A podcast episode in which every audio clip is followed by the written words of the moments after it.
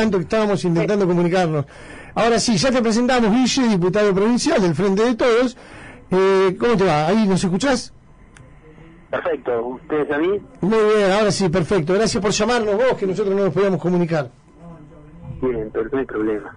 Eh, Guille, nosotros vimos dos artículos en la semana y que vos venís hablando, por eso nos queríamos comunicar con vos. Uno, el, de el tema de los centros de vacunación, que pasa no solo en la ciudad de La Plata, acá en La Plata pasa lo mismo. ¿Por qué se toman decisiones de que uno vive en Los Hornos y te vacunan en Tolosa, o acá en Mar del Plata vivís en Chapamaray y te vacunan en Camet? ¿Por qué hay tanta desorganización y los vecinos no, no están cercanos a los centros de vacunación?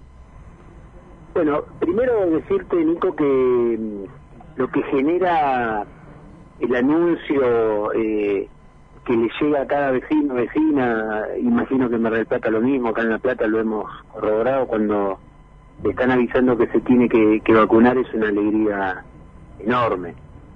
Claro, exacto. Es una alegría enorme porque la gente tiene mucha angustia y mucha preocupación y recordemos que el, primer grupo eh, que está eh, anotado, ah, hay, anotados hay muchos, pero el, primer grupo que tiene en este momento el, privilegio y la posibilidad de vacunarse son los, los mayores. Así que esto ha generado mucha expectativa, son los que más se han guardado, digamos, entre comillas, ¿no? En sus casas desde el inicio de pandemia, así que es una alegría enorme para el que recibe la vacuna y para la familia. Sí, claro. Ahora nosotros, eh, digamos, en eso planteábamos y se lo, se lo hicimos eh, saber al Ministerio de Salud, que para, digamos, para no tener barreras ni geográficas ni económicas, porque trasladarse de un lado a otro implica un costo, y fundamentalmente para evitar la circulación que tanto eh, el gobierno eh, trata de, indicarle a la población de que no esté circulando innecesariamente, creemos que esto le simplificaría y que haría mucho más efectivo el programa de vacunación que lleva adelante la provincia si el vacunatorio más cercano al domicilio real es el que termina siendo el indicado para que reciba la vacuna. Así que es un aporte para para mejorar algo que, que tiene mucha mucha esperanza en la gente, que tiene mucha esperanza en el gobierno, que hay cifradas expectativas no solamente acá en Argentina, en todo el mundo. O sea, el fin de esta pandemia es la inmunización a partir de la vacuna, así que es un aporte para que esto sea más efectivo eh, y que a la gente le resuelva un problema que obviamente nos angustia y nos angustia a todos. Eh, después de, bueno, del artículo que salió en el diario y bueno, estas comunicaciones que vos decís que tenéis, que tuviste, eh, las autoridades municipales han tomado cartas en el asunto, se han modificado los centros de vacunación o sigue así que, bueno, como decíamos, tenés que trasladarte el médico siendo gente adulta y todo lo que vos nos contabas.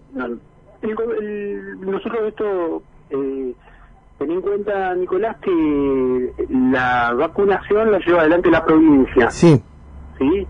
Entonces, eh, nosotros lo hablamos con el jefe de gabinete, que me dijo, bueno, nosotros estamos trabajando en esto porque creemos que tenemos que resolverlo, así que eh, eso en los próximos días tiene que empezar a impactar en que eh, el domicilio real tiene que ser el, el que se considere para seleccionar el vacunatorio.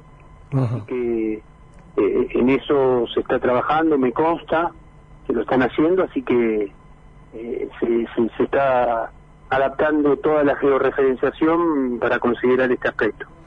Eh, diputado, nosotros también vimos un artículo en el diario El Día de La Plata, en el cual usted proponía de que las fiestas clandestinas, que hoy veníamos hablando de eso en el programa hoy mucho, eh, sean multadas con altos montos.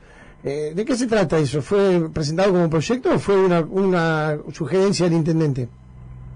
No, eso nosotros presentamos un proyecto, Nicolás, por dos razones. Uno que no está tipificado en el código de contravenciones la figura de fiestas clandestinas, entonces ya es momento de incorporarlo. Y después que todas las multas eh, están, digamos, cuando algún cuando uno lee la nota dice, ¿por qué ponemos el sueldo de policía? Bueno, porque es el que se establece eh, como criterio para aplicar las multas. pero en este sentido, ser muy, muy preciso con esta información, con este proyecto, Nicolás. El, la multa, nosotros queremos que recaiga solo aquel que organiza la fiesta, que no tiene ningún tipo de cuidado en este momento tan particular, que se quiere beneficiar con la venta de alcohol, con la venta de entrada, que persigue un fin económico, que está absolutamente alejado de lo que hoy nos está pasando, que se quiere aprovechar, ¿no? Entonces, e, en este sentido, las, las multas recaen sobre los que organizan la fiesta, que tienen todos estos beneficios que todos sabemos y que es necesario que, que, se, regule porque lo vemos a diario. Eh, las reuniones que eh, no tienen ningún tipo de cuidado, no tienen ningún tipo de aplicación de, del protocolo. Entonces, la situación es crítica, la situación es compleja. Por suerte, empezamos a ver algunos indicadores alentadores eh, que lejos están de celebrarlos, pero que marcan que es en el camino, que las restricciones son necesarias. Y, para esto hay que caer con todo el peso de la ley, con los que se quieren aprovechar de este momento tan tan difícil y, tan complejo, ¿no? Nos contaba que mm, eh, hay un proyecto, el proyecto es para que, digamos, tenga una pena, porque vos decías no, no, figura en el código. Eh, o sea, la idea es incorporar no solamente en lo económico, sino también bajo la justicia. Totalmente. O sea, es necesario adaptar a estos momentos, como se han hecho una serie de, legislaciones a nivel nacional, provincial, incluso ordenanzas, ¿no? Eh, eh se tienen en cuenta este momento en particular que estamos viviendo, entonces, en este, en, este sentido, la figura de fiestas clandestinas eh, que esté tipificada y que además eh, las multas que recaen sobre los que las organizan y persiguen un fin económico tiene que estar eh, con el con el mayor eh, con el mayor de las multas posibles que eh, para desalentarlas fundamentalmente Nicolás.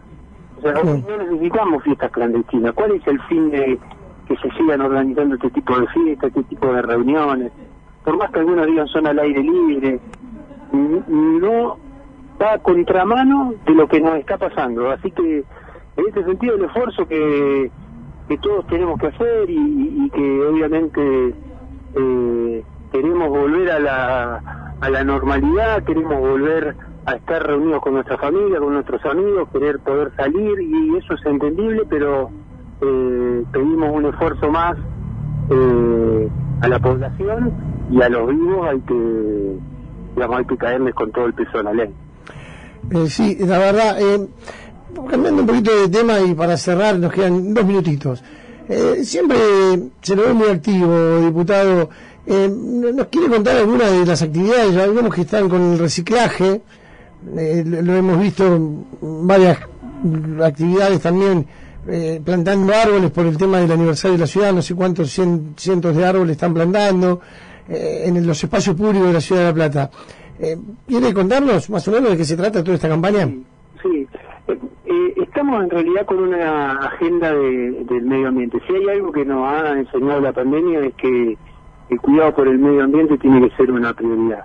Tenemos que hoy lo sanitario y lo económico está por sobre cualquier otra cosa, pero es necesario, digamos, imponer esa agenda. No solamente en el tema del reciclado, Nicolás, y con esta, esta faceta solidaria, porque todo el tema de las botellas, de los ladrillos ecológicos a nosotros nos permiten dar una mano en algunos comedores, en algunas casas de, la ciudad de La Plata para mejorar sus instalaciones, eh, sino también en el, en el marco de, del programa de los 138 árboles, uno por cada año que cumple nuestra ciudad o que cumplió el año pasado, pero también con una serie de medidas hemos presentado, de proyectos que hemos presentado en la Cámara de Diputados, por un lado la modificación de la ley de residuos sólidos urbanos, que es una ley que ya está aprobada, pero que necesita ser modificada porque es necesario poner plazos concretos para la aplicación de esa ley. Por otro lado, también estamos trabajando en una ley eh, que permita la regulación del transporte eléctrico. Acá en La Plata hay una iniciativa eh, que ya está llegando a su fin para que la empresa 9 de julio, en un trabajo en conjunto con la universidad, eh, ya tiene prácticamente terminado el primer micro eléctrico de la Argentina, desarrollado estrictamente en nuestra en nuestro en nuestro país, en nuestra ciudad, con todo lo que eso implica. Recordemos, por ejemplo, que en Europa ya han puesto una limitación a los autos de, de combustión que hasta 2030, después de 2030 no pueden ser fabricados, o sea, tenemos que avanzar en esa agenda y estamos trabajando. En el reciclado, en la relación con los vecinos, con una idea de, solidaridad estricta o, muy fuerte, eh, en la modificación de algunas de algunas leyes y en la introducción de algunas que, que están siendo necesarias. Diputado, muchísimas gracias por atendernos, se nos acabó el tiempo.